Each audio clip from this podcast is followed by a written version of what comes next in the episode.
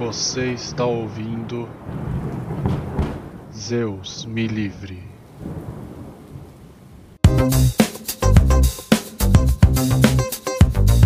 Boa noite, boa tarde, bom dia! Sejam bem-vindos ao mais novo episódio do Zeus Me Livre. Meu nome é Horaci Passos Eu sou o Lucas Parra. e hoje a gente vai trazer a história do nosso primeiro herói aqui no podcast. É a gigante história de Perseu e talvez de Medusa. A gente não sabe. Quem sabe? Se der tempo, Se der tempo, né? Não vai dar. é porque a gente já viu que são duas histórias muito legais, complementares, só que só Perseu já é um mito enorme e o mito de Medusa é bem grande também e muito legal. Então, se der tempo, a gente fala dos dois, se não der tempo, a gente fala de Perseu. E assim, é muito engraçado porque eu gosto muito dos mitos de herói.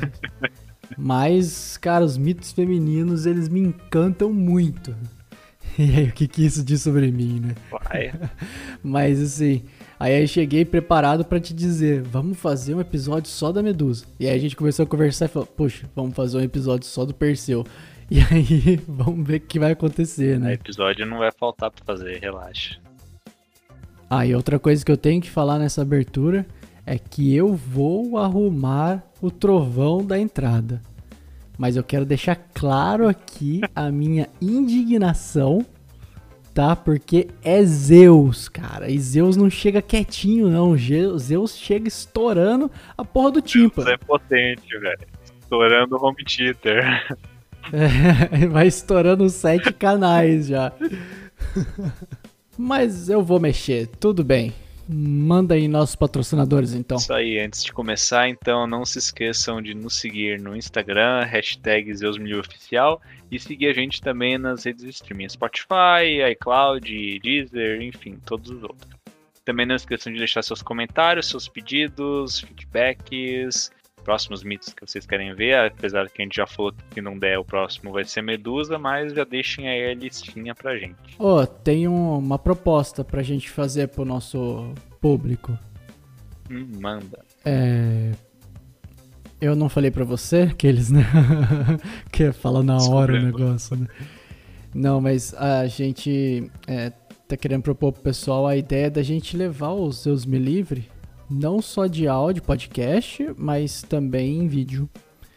Estamos estudando essa possibilidade, então quero ouvir os comentários de vocês, aí o que vocês acham, formato, maneira que seria legal da gente levar isso talvez pro canal do YouTube.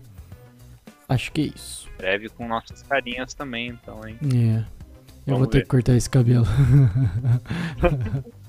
Eu não vou cortar a barba, não. viu? Não, barba não, pô. Cabelo. Fica os dois, sem cabelo e com barba. Fechou.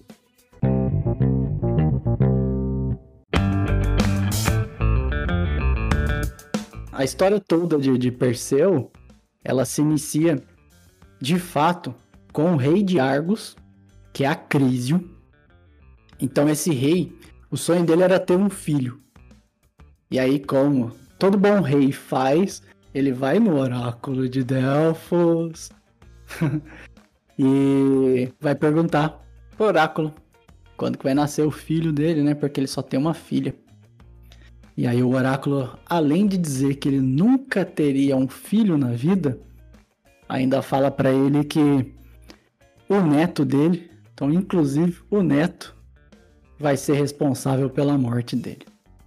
A gente já lembra lá, né, Urano, Saturno, aquelas mesmas mesma, mesma coisa de sempre. Os caras não aprendem, né? Sempre vai no oráculo perguntar as coisas e é sempre assim, é sempre que vai morrer, que é o filho, que é o neto que vai matar. Eu não sei nem porque os caras perguntam ainda. E o pior, né? Que sabe que o oráculo tá dizendo o que vai acontecer e quer fazer o contrário. E aí ele vai, tipo, de encontro. É sempre assim, só que vai por meio de tragédia, né? A gente vai falar disso depois. Então, o, o que acontece é justamente isso. E aí ele volta pra casa, vê que ele não vai ter o filho e também esse neto dele pode matar ele. Então ele resolve aprisionar sua filha, a princesa Danai, numa torre. né, Já que ela fica lá presa na torre e ela nunca mais vai ter filho nenhum. E aí a profecia não vai se cumprir. A menos que. Quem que aparece nessa história? Quem que tem filho com todo mundo nessa história?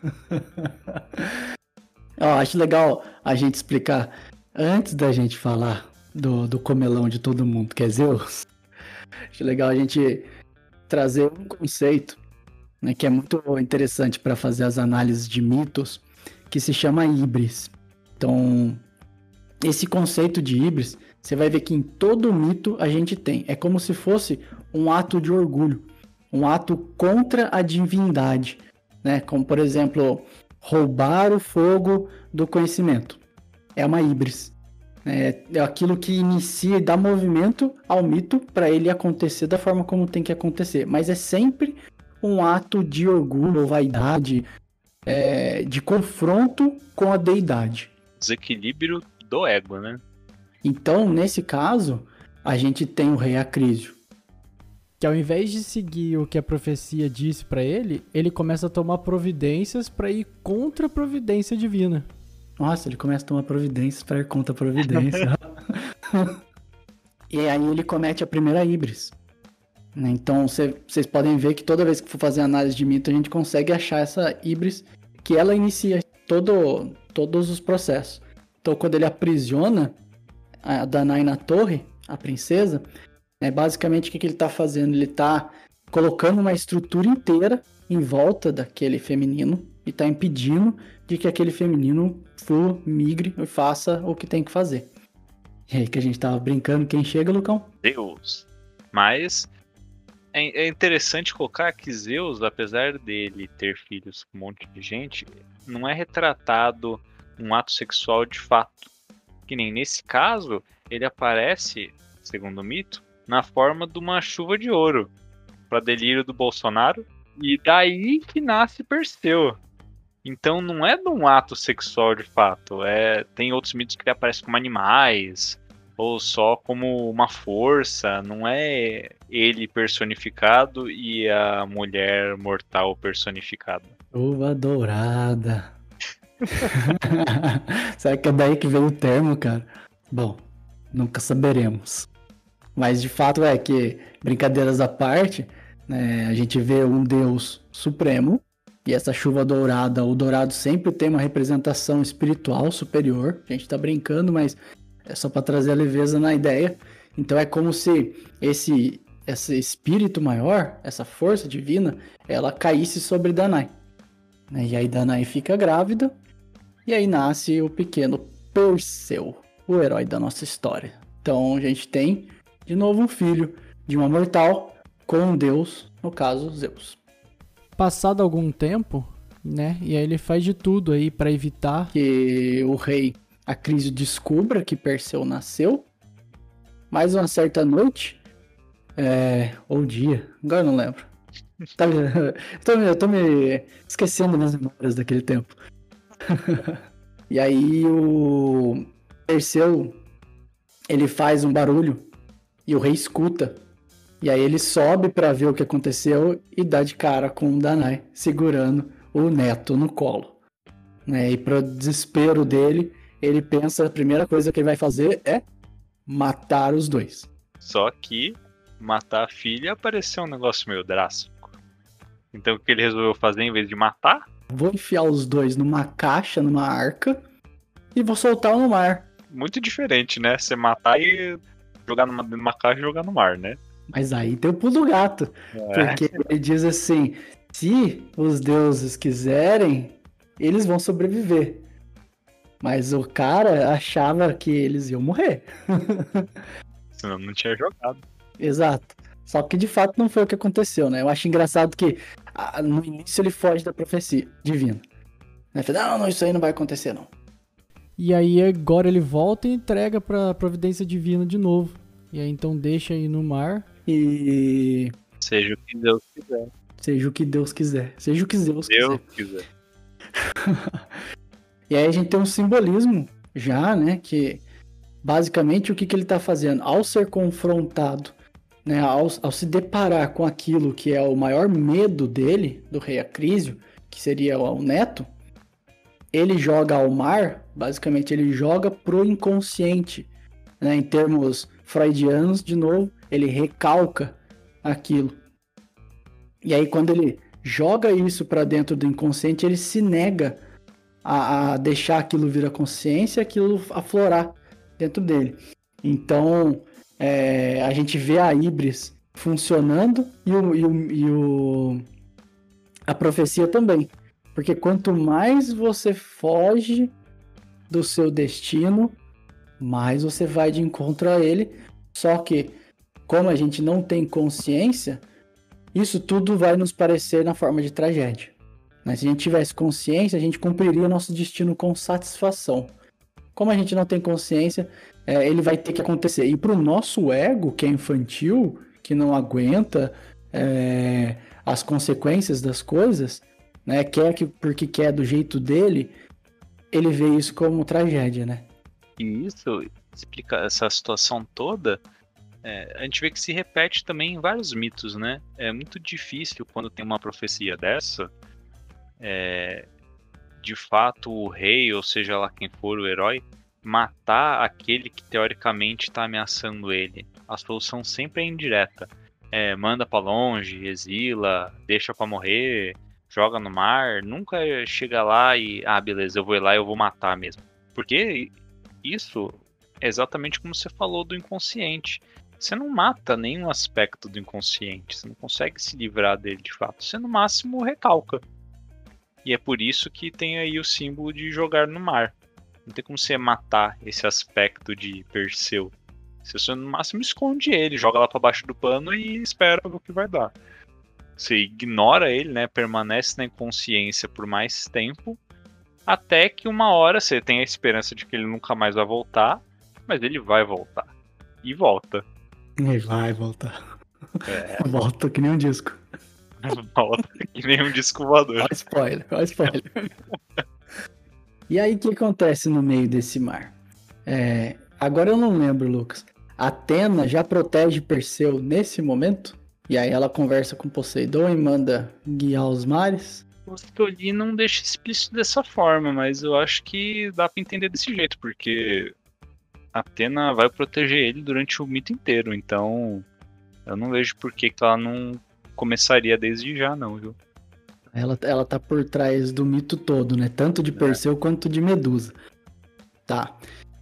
Então, e aí essa arca, ela de certa forma é guiada pelos deuses dos mares, é, não necessariamente só Poseidon, todas as forças, e eles acabam chegando à ilha de Sérifos. Né? E aí o, o irmão do rei daquela região, que é o... O irmão é o Dictus. É esse aí que eu não lembro.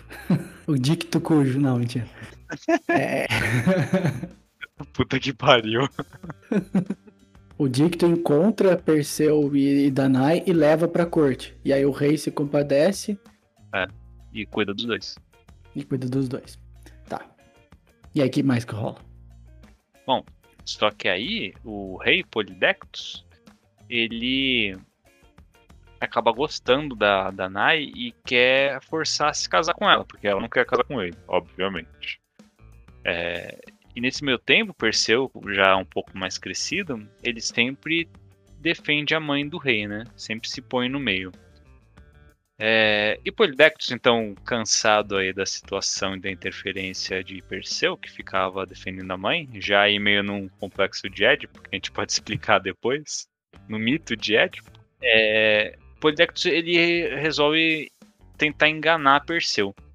Então ele finge que ia desistir de se casar com a Danae, ia pedir a mão de uma filha de um outro rei, e aí que para isso ele estava pedindo a ajuda dos seus súditos e pediu que cada um deles contribuísse com um dos seus melhores cavalos para ele usar como presente, como sociodote, né?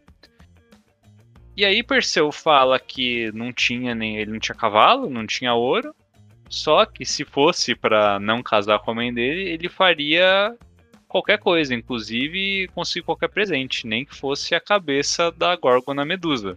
E essa é a segunda Ibris do mito. E da mesma forma que o Acrício ele tem a primeira Ibris, que é a de negar a profecia, Nessa, Perseu ele tem o impulso de querer fazer absolutamente qualquer coisa para defender a mãe dele. Então, sem pensar, ele se dispõe a fazer uma tarefa que supostamente era impossível, isso por um desequilíbrio do ego dele. E aí o rei, nem um pouco idiota, vendo que Perseu caiu na, na artimanha dele, aceita a proposta. Assim, não, beleza, já que é pra não casar com sua mãe, então agora eu quero a cabeça da Medusa. Então pode ir buscar pra mim. Nunca foi tão fácil. É, nunca foi tão fácil. É interessante a gente lembrar, né, que a gente tá falando de um herói. Né, um filho de um, de um, um semideus. Filho metade de, de Deus e metade de um humano. Então, nesse caso, é quase como se ele não tivesse como não cometer a híbris. Né? Ele sempre está num estado de plenitude, e essa híbris a gente vai, vai ter um outro nome para ela nesse, nesse ponto, porque a gente está falando de um herói, que seria o ato heróico. Então, é, outra, outra chavezinha para a gente analisar mitos também, tanto quanto a híbris, são esses atos heróicos. Que é, é o estado de que ele estava em plenitude e quando ele fala, né, ele comete a híbris, ele diz: Então eu vou lá pegar a cabeça da medusa. Que é uma coisa assim, tipo, a tarefa mais difícil que poderia ter. E ele, pelo ego dele, acha que vai conseguir fazer. De fato, as forças internas dele o estão impulsionando para que ele vá em direção ao objetivo, porque a gente nunca pode esquecer que qual que é, é a, a grande, o grande mote do nosso herói é buscar consciência. É buscar cada vez mais ser aquilo que ele veio para ser. Então, essas forças dentro dele e que tá dentro de cada um de nós, e elas vão nos impelindo a cometer vários atos heróicos, né, ao longo da nossa jornada. E aí, no caso, a gente vê esse ato heróico de, de Perseu dizendo que vai matar Medusa aqui. E aí, depois que você cometeu um ato heróico, não há mais volta atrás. A única forma de voltar atrás é cumprir todo o ciclo, né? E esse ciclo vai passar basicamente pela queda. Então você vai cair no mais profundo. É, a gente pode falar no mais profundo do nosso inconsciente, no mais profundo do enfrentar das nossas sombras, dos nossos medos, preconceitos, etc. De alguma forma, ele vai enfrentar esses medos. E ele vai ter que vencer, perceber o ato heróico que ele cometeu, até o momento que ele entende por que, que ele cometeu aquele ato heróico, ele se arrepende e ele integra de novo aquilo. E aí, quando ele consegue integrar esse movimento, ele volta para o estado de plenitude outra vez. Né? E aí ele fica pleno lá no topo. Então, imagina esse ciclo como se fosse uma roda que você cai e depois começa a subir outra vez. E aí ele chega no estado de plenitude outra vez. Aí vale a gente lembrar que no caso do herói, a gente consegue ver uma história inteira, porque está contando, né, e às vezes um ato heróico só sendo cometido e isso culminando em toda a história do mito. Mas na nossa vida, a gente vai cometer vários e vários atos heróicos ao longo dela toda. Né? E aí cabe a nossa resiliência, a nossa força a nossa maneira de lidar com, com a busca, com o autoconhecimento e tudo mais, para a gente conseguir vencer cada um desses atos heróicos. Porque justamente o ato heróico ele é um impulso. Então você não faz ele de caso pensado na maioria das vezes. Quando você vai ver, já foi. É, então, é, é, você é quase que tomado, você é impelido a. Porque essas forças são as forças do inconsciente te jogando para busca da, da consciência. Né? Então, isso é interessante. Ao analisar mitos, a gente vai, vai achar bastante desses atos heróicos. Aí. E analisar vidas também. é, e ato heróico é um negócio bem complicado, porque quando a gente vê a história do mito, não é fácil o caminho que o herói percorre para vencer o ato heróico, né? Mas é uma historinha linear que tem começo, meio e fim.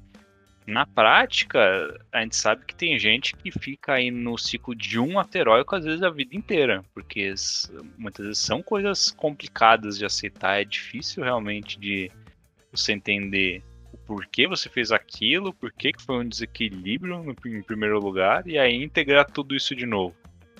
Então, a ideia é a gente ter o. Quanto mais ato heróico a gente conseguir fazer e integrar, melhor.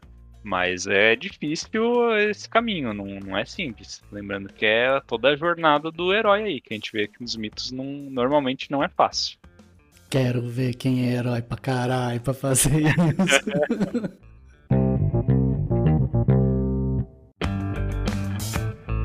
tá, então, cometido ato heróico, a gente tem a proximidade, então, da deusa que sempre protege o Perseu, que é Atenas. Atena. Eu sempre falo Atenas, não é? Mas é cidade. Atenas é a cidade em homenagem a Atena. E aí tem Hermes. não, tem Hermes. É que nem chops e. Como que é? Chopes cremosos? Um chops e dois pastel. Um chopes e dois pastel. Caralho, velho. Olha, eu nunca vi isso. Você nunca escutou isso aí? Não. Quer dizer, acho que já, mas não prestei atenção. Um chopes e dois pastel. Puta, português é lindo, né, cara? Lindo demais. Ai, ai. Então aí a gente tem a proximidade desses dois deuses, Hermes e Atena. Eles chegam para dar ferramentas e indicar de certa forma um pouco do caminho para que Perseu vai precisar percorrer. né? Então Hermes ele traz as sandálias aladas. Atena também dá para ele uma espada. Ele recebe mais o Recebe o escudo de Atena, Uhum. recebe o capacete de Hades, que é o capacete de invisibilidade, e ele precisa da sacola e do caminho para as Górgonas. Tá, sacola para poder carregar a cabeça da medusa quando ele cortar, né? Isso. Atena instrui que ele precisava encontrar as greias, porque elas que iam saber o caminho tanto das ninfas que tinham a sacola e os equipamentos que ele precisava, e o caminho para chegar na caverna das Górgonas. Para quem não sabe, as greias, elas também eram três e elas são irmãs das Górgonas. São seres que elas têm formato de cisne e as três irmãs, elas compartilhavam só um olho e um dente. Elas ficavam passando entre si. Então, cada hora era uma delas que estava, digamos assim, com o poder delas, né? E aí Perseu, para conseguir essas informações que ele precisava, ele se aproxima sorrateiramente delas, né, usando as sandálias aí de Hermes para não fazer barulho.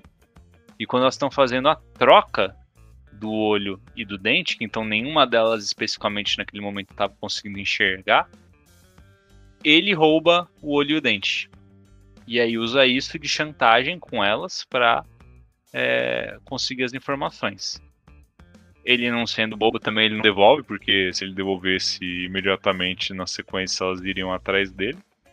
É, mas ela consegue, ele consegue as informações, vai atrás então da, da sacola mágica e vai em direção à caverna das Górgonas. Então, chegando lá, ele se prepara para o confronto com a Medusa de fato. Atena, mais uma vez, intercede pelo nosso herói e ela primeiro é, ensina Perseu como distinguir Medusa das outras duas Górgonas, que das três Górgonas, Medusa é a única que é mortal, porque ela não nasceu Górgona, ela foi transformada por Atena numa Górgona. Então, é, as duas irmãs dela, que é Éfeno e Euríale, as duas são imortais. Então, a única que pode morrer de fato, pode ter sua cabeça arrancada, é a Medusa. E até que por isso que Perseu, na hora que propõe né, o presente pro, lá pro rei, ele fala da Medusa especificamente, e não das outras. Porque, querendo ou não, ela é a única que poderia ser confrontada e derrotada. É, mas então, voltando, Atena explica como distinguir Medusa das outras duas e instrui ele a usar o escudo como um espelho para se aproximar. Fala do, dos riscos de olhar diretamente para a Medusa, para ser petrificado. E auxilia ele. Enquanto ele se aproxima olhando no reflexo, Atena guia a mão do, de Perseu e ajuda ele a desferir o golpe que arranca a cabeça da Medusa. E aí, após isso, a gente tem ainda é, mais uma parte que essa parte é bem complexa e eu acho que é melhor a gente guardar para quando a gente for falar de Medusa em si. Até se você já souber algum detalhe, se ajuda aí. Porque quando ele corta a cabeça da Medusa, surge do corpo dela duas criaturas. Não fala não, cara. Não fala não. Deixa a galera ficar aí querendo mais. Mentira, eu tô brincando. Sacanagem. Pode falar. Seguinte, nasce duas criaturas. Pégaso e. Qual é o nome do outro cara aqui? Crisaor. Isso, Crisaor, um guerreiro que tinha uma cimitarra de ouro. Aí, cara, o simbolismo desse cara aí, eu, até hoje eu não entendi. Se você souber, ajuda nós. Eu até sei, mas agora eu vou fazer sacanagem mesmo. Porque eu acho que Medusa merece um episódio só dela. Eu sou Team Medusa, total. E eu vou deixar pra falar de Pegasus e Crisaor no próximo episódio. Boa. Mas aí a galera já pode lembrar, ele tinha uma cimitarra dourada. O dourado tem a mesma correlação com a chuva é, dourada do de Zeus lá no início, né? Então algo que eleva, algo espiritual. Mas vamos, vamos deixar por aí. E Pégaso, a gente pode, além do mito da Medusa, a gente pode também em breve falar do mito de Belerofon, que é quando se explora um pouco aí o Pégaso também. E Pra quem não sabe, Belorofon monta o Pégaso pra enfrentar a Quimera. Legal, esse é legal também. É, esse é um mito muito legal, cara. É curtinho, mas é, eu acho muito bom. Acho que é um dos meus favoritos. Tá, eu, eu queria voltar um pouquinho, né, que como eu falei do ateróico, que a gente depois do ateróico a gente tem a queda, né, você tá no estado de plenitude, logo em seguida você tem a queda naquela, naquele ciclo, né, no, na roda. E onde que a gente vê a queda de Perseu aí? Porque parece que Perseu tá tá só sendo ajudado, né? Na realidade, o que ele tá fazendo é ir descobrir as forças internas. E quando ele, ele vai em direção às greias, depois vai em direção às górgonas, o que ele está fazendo é mergulhar cada vez mais dentro do desconhecido, do inconsciente. Né? A, a, as greias não ficavam, na, na, vamos dizer assim, na superfície elas ficavam no submundo. E as górgonas também. Né? Ainda mais submundo ainda. Então ele precisa passar primeiro pelas greias. E aí a gente tem lá ó, um olho só para três. Né? Que é mais ou menos como se dissesse assim. É, e elas são velhas. Então o nosso inconsciente ele é velho. E ele já conhece o caminho. Tanto que ele precisa é, lidar com essas três primeiro roubar quase que a visão delas para elas poderem dizer para ele qual o caminho para chegar até o monstro Górgona. Né? Os monstros Górgonas, no caso. Né? As três. As três. Então, é, é como se assim, o inconsciente já sempre soube o caminho. Mas ele precisou mergulhar, se aprofundar, ir lá no, no medo dele, né? E enxergar, mesmo que com um olho só, não é mesmo que sem querer olhar, mas enxergar que o caminho é naquela direção. E aí ele se ele nesse meio termo, nesse, nesse meio do caminho assim, ele vai juntando das forças também de Atena, que no caso vai ser a sabedoria, Hermes que dá para ele astúcia e tudo mais, e ele vai em direção às górgonas. Então, quando a gente chega lá, o que a gente sabe é, é que até hoje, todos e todos que tentaram enfrentar a Medusa morreram petrificados. Que é justamente o que acontece com a gente quando a gente tenta enfrentar o nosso desconhecido, quando a gente tenta enfrentar os nossos medos. Então ele precisa evitar isso. Né? E aí, quando Atena vai guiando ele e ele nunca olha direto, sempre através de um reflexo, e aí, reflexo vai trazer para nós a ideia de refletir, de elaborar, de pensar sobre alguma coisa, ou seja, de fazer um, um trazer um entendimento, uma luz para aquilo que está lá nas profundezas. Ela guia a mão dele. Você não falou a arma, né? É uma espada, né? É, uma espada. Que ele corta a cabeça. E a espada ela tem um símbolo que representa o pensamento. Uhum. Então é justamente né, o pensamento que corta o medo. Mas não esse pensamento lógico, e sim o pensamento do, do, da elaboração, o pensamento da busca da consciência, do entendimento. É ele que tira a, a, como que eu posso dizer, a paralisia que a gente tem frente ao medo. Qual é a melhor forma de se vencer ignorância e medo e preconceito? É buscar conhecimento. É buscar entendimento sobre aquilo e às vezes enfrentar, né? Juntar forças o suficiente para que você consiga tomar o passo de, de enfrentar esse medo. Então é justamente isso que a gente está vendo no símbolo ali da luta. Né? E essa Atena sempre por trás guiando Perseu. Então aí ele consegue cortar a cabeça da Medusa e aí ele passa a ter o poder da Medusa para ele. Né? Ele meio que integra essas forças. Ele foi no mais fundo do, do inconsciente dele. Ele enfrentou aquela, aquilo que a gente chama de deserto da alma ou Nikia, a noite escura. Nikia, velho. Aí, ó, outro termo. É, Nikia é um termo junguiano que significa é noite escura, né? A travessia da noite escura, alguma coisa do gênero.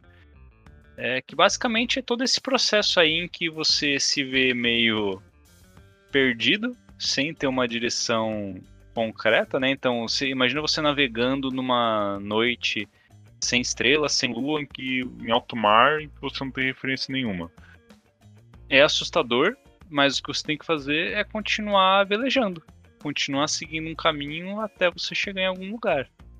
E aí você usar como referência, né? Ou não se perder nessa noite escura, né? Por, por que, que é difícil atravessar ela? A, a sua bússola são os seus valores, o que você tem de concreto dentro de você, o que você tem de verdadeiro dentro de você. E é isso que você tem que seguir para atravessar essa noite. Então é só um outro termo para a gente falar aí tudo que a gente já tem falado até agora. Às vezes você até descobre o que há de concreto dentro de você no meio desse caminho, né? Que tem dessa também, né? Descobre lá, lá mesmo, né?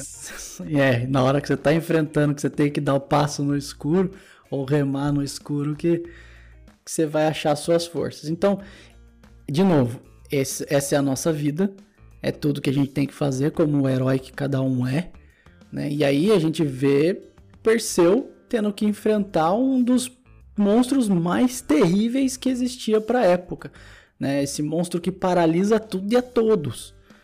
Porque é justamente o medo que a gente tem de fazer o um mergulho nesse nosso inconsciente, de enfrentar os nossos medos e preconceitos. Então tem todo esse símbolo aí de porque ele tem sempre a ajuda de Atena, que ele está sempre munido do conhecimento, dessas reflexões, do pensamento superior, elaborações para poder vencer a Medusa. É muito legal essa arte aí da Atena, porque a gente vê ela aparecendo nesse papel aí de trazer recursos, não só nesse mito. Vários outros ela aparece com um presente, assim, com uma arma, um escudo, um artefato dourado, que seja. E isso é sempre um presente divino, né? E essa figura da Atena, ela representa como se fosse um mestre, assim, um professor, um orientador, dando o que você precisa para enfrentar aquele, aquela situação. E o que é isso, né? O que é esse artifício, na verdade? É o conhecimento que você comentou. É, os caminhos da mente para se chegar na, na solução. Quando a gente fala aí do, do enfrentamento de fato de Perseu com a Medusa, como ele não está olhando diretamente, ele está tá vendo só um reflexo. Só que a Atena guiando a mão dele é meio que dizendo assim: você não precisa encarar tudo de frente, você não precisa bater de frente com o medo, porque ele é aterrorizante. Só que se você estiver olhando só uma projeção dele, mas você seguir esse caminho, você vai superar ele. Então esse é o conhecimento que a Atena está passando. É, ó, reflita o, o seu medo em alguma outra coisa, é, projete ele para fora e enfrente ele de uma forma indireta. Então, é, a gente tem hoje esses reflexos, projeções em tudo. Com rede social, então, quem, o negócio é espelho para tudo com é lado. A gente vê reflexos de nós mesmos em tudo numa rede social. Então a gente tem oportunidades de enfrentar os nossos medos a todo momento e a todo lugar. A diferença é que normalmente a gente prefere ignorar. A gente, tudo aquilo que desperta na gente esse medo, esse incômodo, a gente tende a ignorar e começar a expurgar dos nossos ciclos sociais, né? Só que a oportunidade está sempre aí. E um outro ponto que acho que é muito legal também de falar, só que a gente acabou, acho que nem comentou até agora, é que depois que Perseu arranca a cabeça da Medusa, as irmãs dela acordam e iriam atrás dele. Só que, como ele estava com o elmo da invisibilidade de Hades, ele coloca o elmo e consegue sair dali sem se machucar. Pelo menos o que eu entendi, né, que isso representa. Você não pode ter um caminho só de descida, você tem que planejar a sua volta também. Então, você tem que ter o, a entrada e a saída nesse caminho aí de, de exploração, você tem que ter uma salvaguarda, tem que ter um porto seguro. Não adianta só você querer enfrentar tudo loucamente e não ter recursos para se recuperar caso seja necessário. E nesse caso foi isso. Ele tinha que enfrentar um dos medos, né? No caso, uma das Górgonas.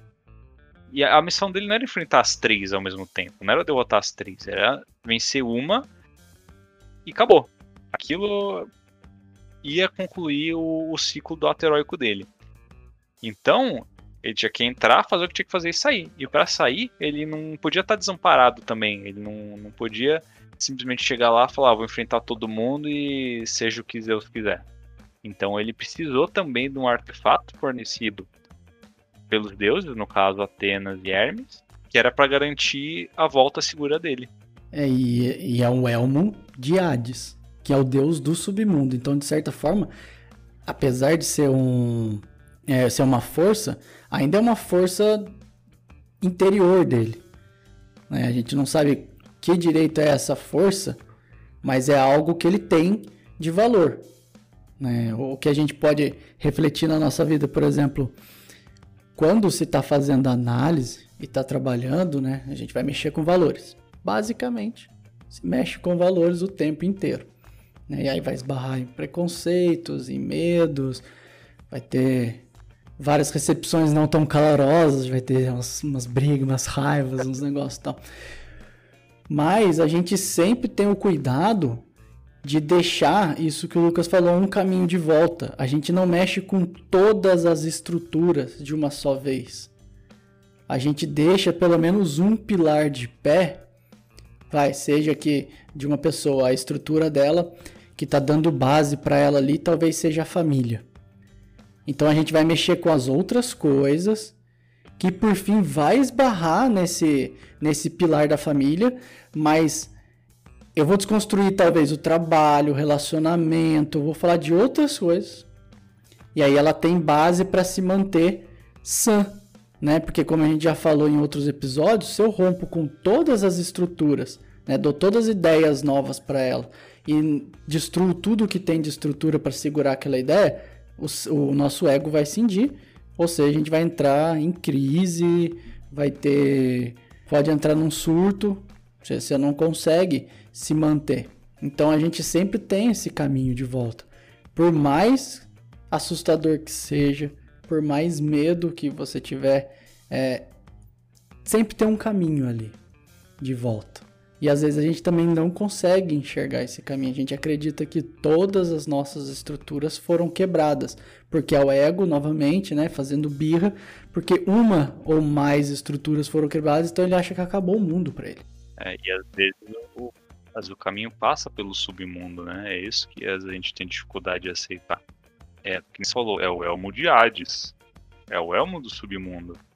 Então o caminho de volta pode não ser só flores e nascer do sol. Vai ser um negócio também que, que é complicado e que às vezes a gente não quer aceitar muito bem. E a da invisibilidade, né? Que é assim, já, já nos diz que é algo que eu não consigo enxergar. Uhum. Então, por isso que, que se torna mais difícil ainda, porque a gente já tem medo de enfrentar. E aí é, depois a gente tem medo de enfrentar e não sobrar nada. E ter que achar até essa. Às vezes a gente descobre que no fundo, no fundo, a nossa maior força, a nossa maior estrutura estava em alguma coisa é, por ali. Só que a gente só vai saber disso de fato depois da gente ter enfrentado tudo e achado que tudo ruiu, né? Então não é, não é fácil não, pessoal. É. Você tem que ser herói mesmo. Tem que ser herói mesmo. Do...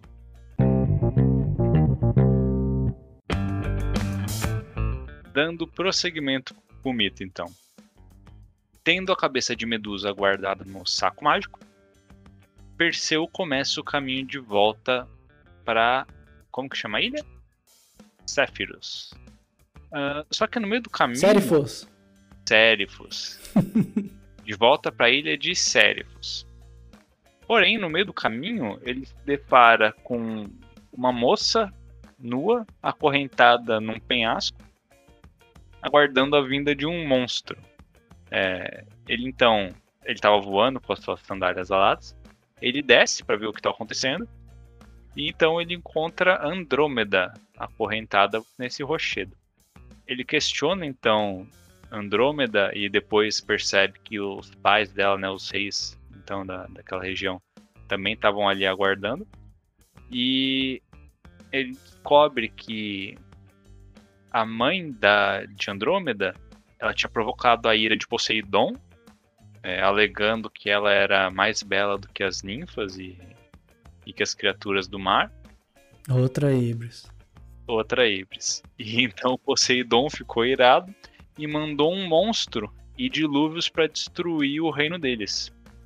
E mais uma vez, é, consultando o oráculo, eles foram informados que a única chance que eles tinham de salvar o reino era se eles oferecessem a filha deles como sacrifício para o monstro.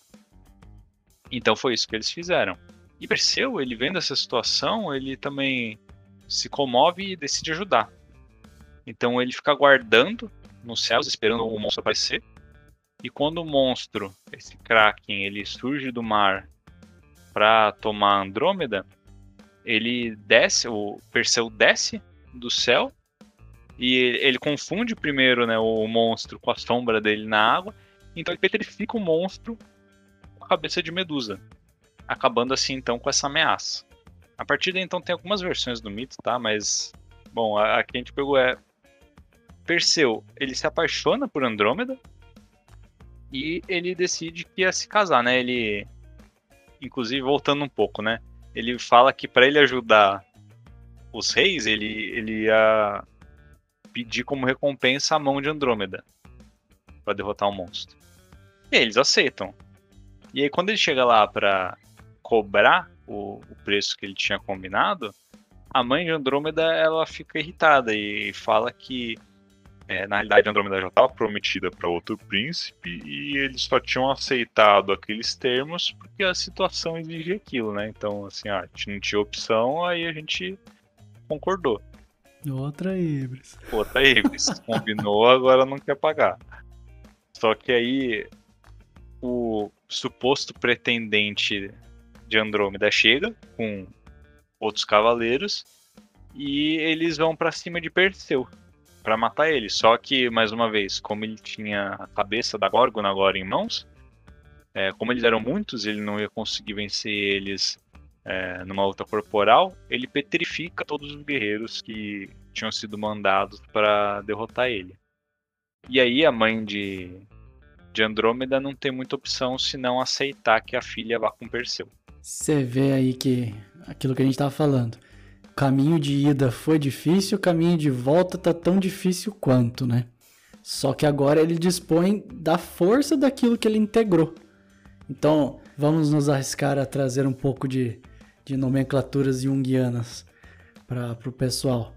Mas assim, é, basicamente ele fez a integração das suas sombras quando ele enfrentou a Medusa.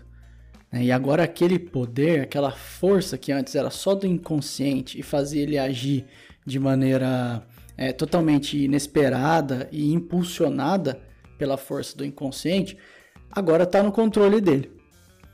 Né? Então ele tem essa cabeça com ele para, de certa forma, atacar quem tiver impedindo ele de seguir o objetivo que ele tem que seguir. Então a gente tem essa primeira integração das sombras, que é um caminho que Jung vai desenhar muito bem né, da, da terapia analítica dele. E em seguida, quando ele encontra Andrômeda e ele se apaixona por ela, primeiro, ele vence o instinto daquele, daquele monstro, motivado pela paixão que ele, que ele adquiriu por Andrômeda, e com o controle do desejo, com o controle do medo, que era a cabeça da Medusa, ele consegue vencer também o instinto. Então ele ainda está lutando. E aí, ao encontrar Andrômeda, ou seja, seria o lado feminino, aqui ele faz o abandono né, completo da mãe. Ele saiu para toda essa missão justamente porque ele queria livrar a mãe dele lá de, do casamento com o rei. Lembram lá no começo? Ficou até com ciúmes e tudo mais. Aqui ele encontra o eu feminino dele, né? O que Jung vai chamar de ânima.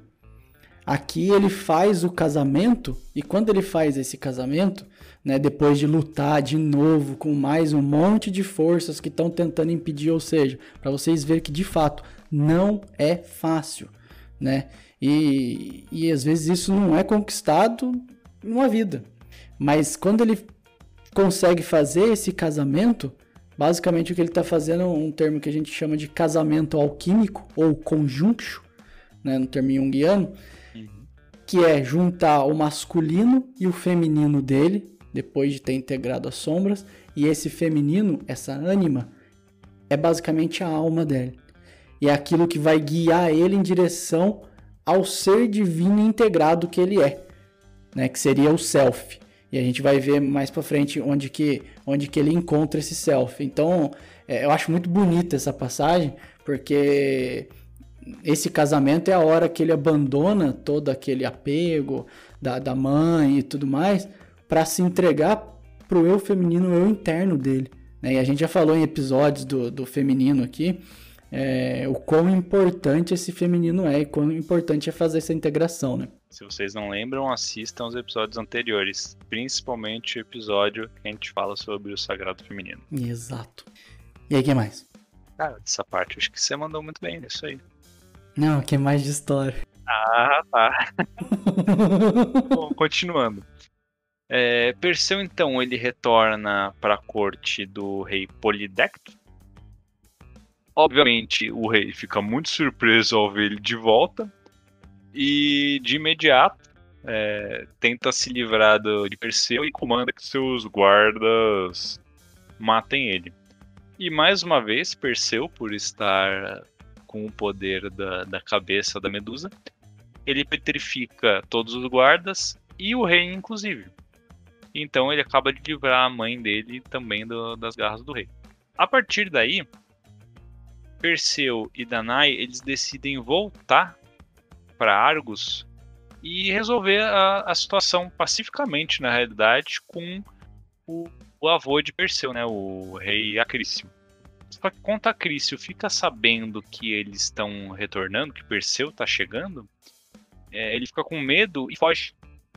Ele abandona a corte e vai embora. E Perseu, então, ele fica governando ali por um período curto de tempo. Porque então Perseu ele é convidado para participar de alguns jogos fúnebres de um outro rei que não tinha nada a ver aí com a história. E ele vai participar. E chegando lá, ele é um dos competidores e ele entra numa competição de arremesso de disco. E um dos Olha o spoiler. É, o que a gente tinha falado no começo.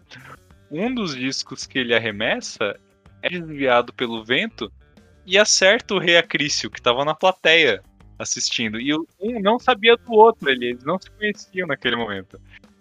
E então Perseu acaba, por acaso, matando o próprio avô. Tem tragédia total. Versão, é, tragédia total. Tem inclusive uma versão do mito que eu achei até muito peculiar, que fala que Perseu acertou o disco no calcanhar de Acrício e matou ele.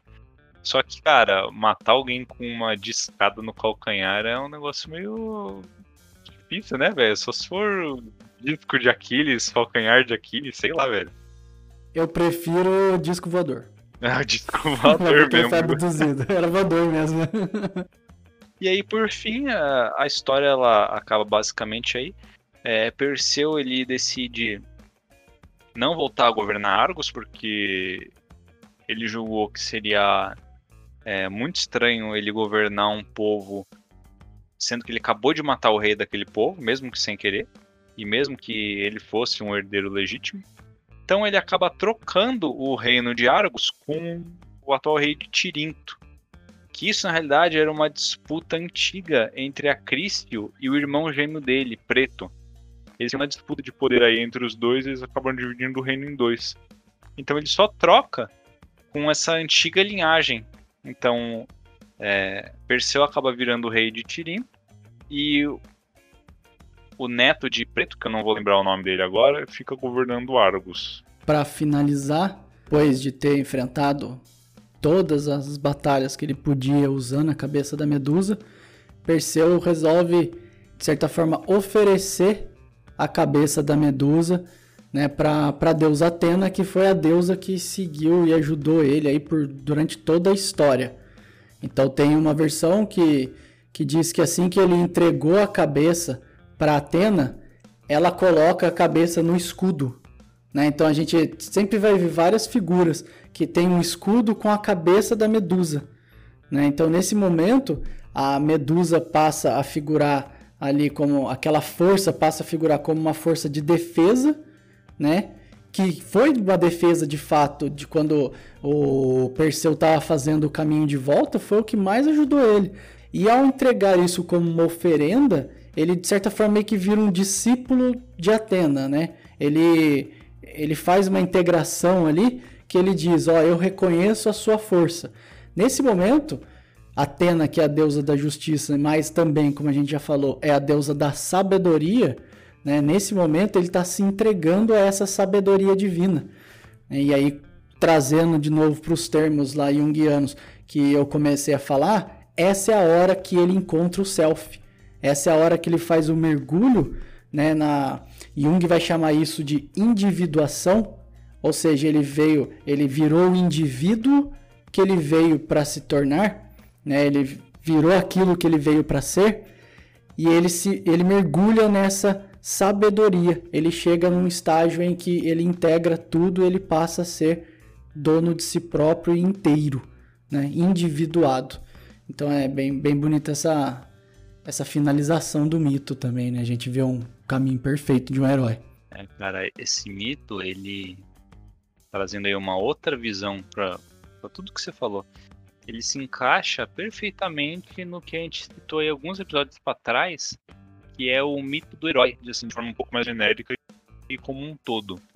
Você tem o herói lá que está em ascensão, precisa sofre uma híbris e precisa confrontar um monstro normalmente um monstro relacionado com o feminino, dragão, górgona, enfim. Ele vence esse monstro, se integra, então ele tem aí a, a contraparte do casamento com Andrômeda, faz a integração, ganha o poder da, da sombra que ele enfrentou, né, da górgona. Então o herói ele se torna poderoso, começa a utilizar esse poder, depois o herói ele percebe que aquele poder é demais, então ele decide por bem abandonar esse poder, que é quando ele devolve a cabeça de Medusa para para Atena, faz esse sacrifício para ela, né, para a divindade. E então o herói ele vive em, digamos assim, reclusão, né? No caso, ele inclusive entrega o reino que seria dele de direito para outro e vai viver em outra terra, onde ninguém conhece ele, onde não importa muito a, essa trajetória dele, né? Deixa tudo isso para trás e vive lá até a sua morte. Então, que nem você falou, esse mito de Perseu, ele é o ciclo perfeito. Seja do mito do herói, seja do ateróico, seja da individuação, de qualquer forma que a gente chame esse ciclo, ele realmente fecha todos os pontos. É, e como todo herói, né, também é um mito solar. Né? Sempre o sol, de novo, em busca de, dessa consciência. E quando ele vai para para outra cidade, né, que é quase onde ele não é conhecido, outro reino que não tinha nada a ver com ele, meio que parece que ele tá num reino interno, né? Ele ele tá num outro estado de mente, porque essa sabedoria a gente também chama às vezes de estado de plenitude. Então ele tá num outro estado de mente, porque agora ele é todo o ser que ele veio para ser. Então ele fica nessa plenitude, que é um estado interno que é só dele. Então às vezes parece que é até sozinho. E não, não, não é. É, é. A representação simbólica é essa, de que ele está na plenitude do estado interno dele. Por fora, ele pode até continuar fazendo coisas é, mundanas, mas a partir dali, ele não é mais um semideus, ele é divino. Divino por completo. Cara, você já viu uns memes na internet que é de uma pessoa assim fazendo coisas sozinhas, tipo, sei lá, almoçando sozinho, indo no cinema sozinho, aí perguntando assim, eu não sei se isso é plenitude ou se é solidão. Que realmente são coisas que se confundem muito, né? Você não sabe se a pessoa. É, porque isso é uma questão de percepção interna. Você não sabe se a pessoa tá se sentindo sozinha ali ou se ela tá plena estando sozinha. Você, olhando de fora, não consegue saber. Só sabe a própria pessoa. É, e geralmente quem olha de fora, né, tem a percepção, porque não tá integrado, vai ter a percepção de que ela tá solitária. Uhum. né? Não tá na, na solitude, tá na solidão. Porque dá um medo, né? Quando a gente vê esse tipo de figura. O- os heróis, cara, e, e todos esses mitos solares, você vê, eles vêm pra causar com o nosso. co- Com, com a nossa psique, né? Porque eles fazem a gente enxergar que o caminho tá ali, desenhado, é possível, dá pra ir, basta, né? Criar uma. achar uma coragem aí dentro e caminhar. É difícil trabalhar com mitos, porque às vezes você se depara com esse tipo de coisa, né? Você olha assim, você, você é meio que impelido a ver coisas que às vezes você não quer enxergar, sabe? E aí você, puta, não tem a, a- qual é que é aquele colírio do desver, né? Não tem. Uma vez que quebrou a casca do ovo, já era. E isso aí causa um desconforto, às vezes, que é essa pessoa de fora, né? Olhando a pessoa lá, toda plena, integrada e achando, não, não, não é possível, não pode ter isso, não existe isso. E isso mexe com a gente. Tem coragem de trocar todo o seu reino conhecido por um reino desconhecido, hein? Pois é. Ó, deu até um, um embrulho no estômago. Depois dessa, acho que eu vou dormir. Depois dessa. Pessoal, acabou o episódio por aqui. é, mas de fato eu acho que a gente acabou mesmo, né? Só não vai acabar com esse climão, não. Vai se ferrar. É, pode tratar de- melhorar esse clima aí. Então, é, vamos resolver então. Vamos resolver. Então, é, vamos brincar. Esse foi a parte 1. Mas a gente precisa contar da parte 2. Né? A gente precisa mostrar o lado de Medusa, que a gente vai fazer no próximo episódio, justamente para a gente entender o que foi essa força que, que Perseu conseguiu atingir e por que ela é tão forte. E esse confronto, igual o Lucas falou, tá em todos os mitos quase. Por que, que a gente sempre tem que se deparar com esses monstros e esses monstros sempre são femininos?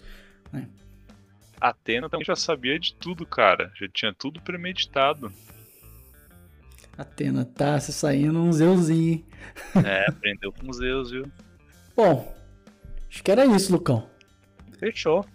Como é que é? Convido a todos a experimentar atos heróicos por sua própria conta e risco.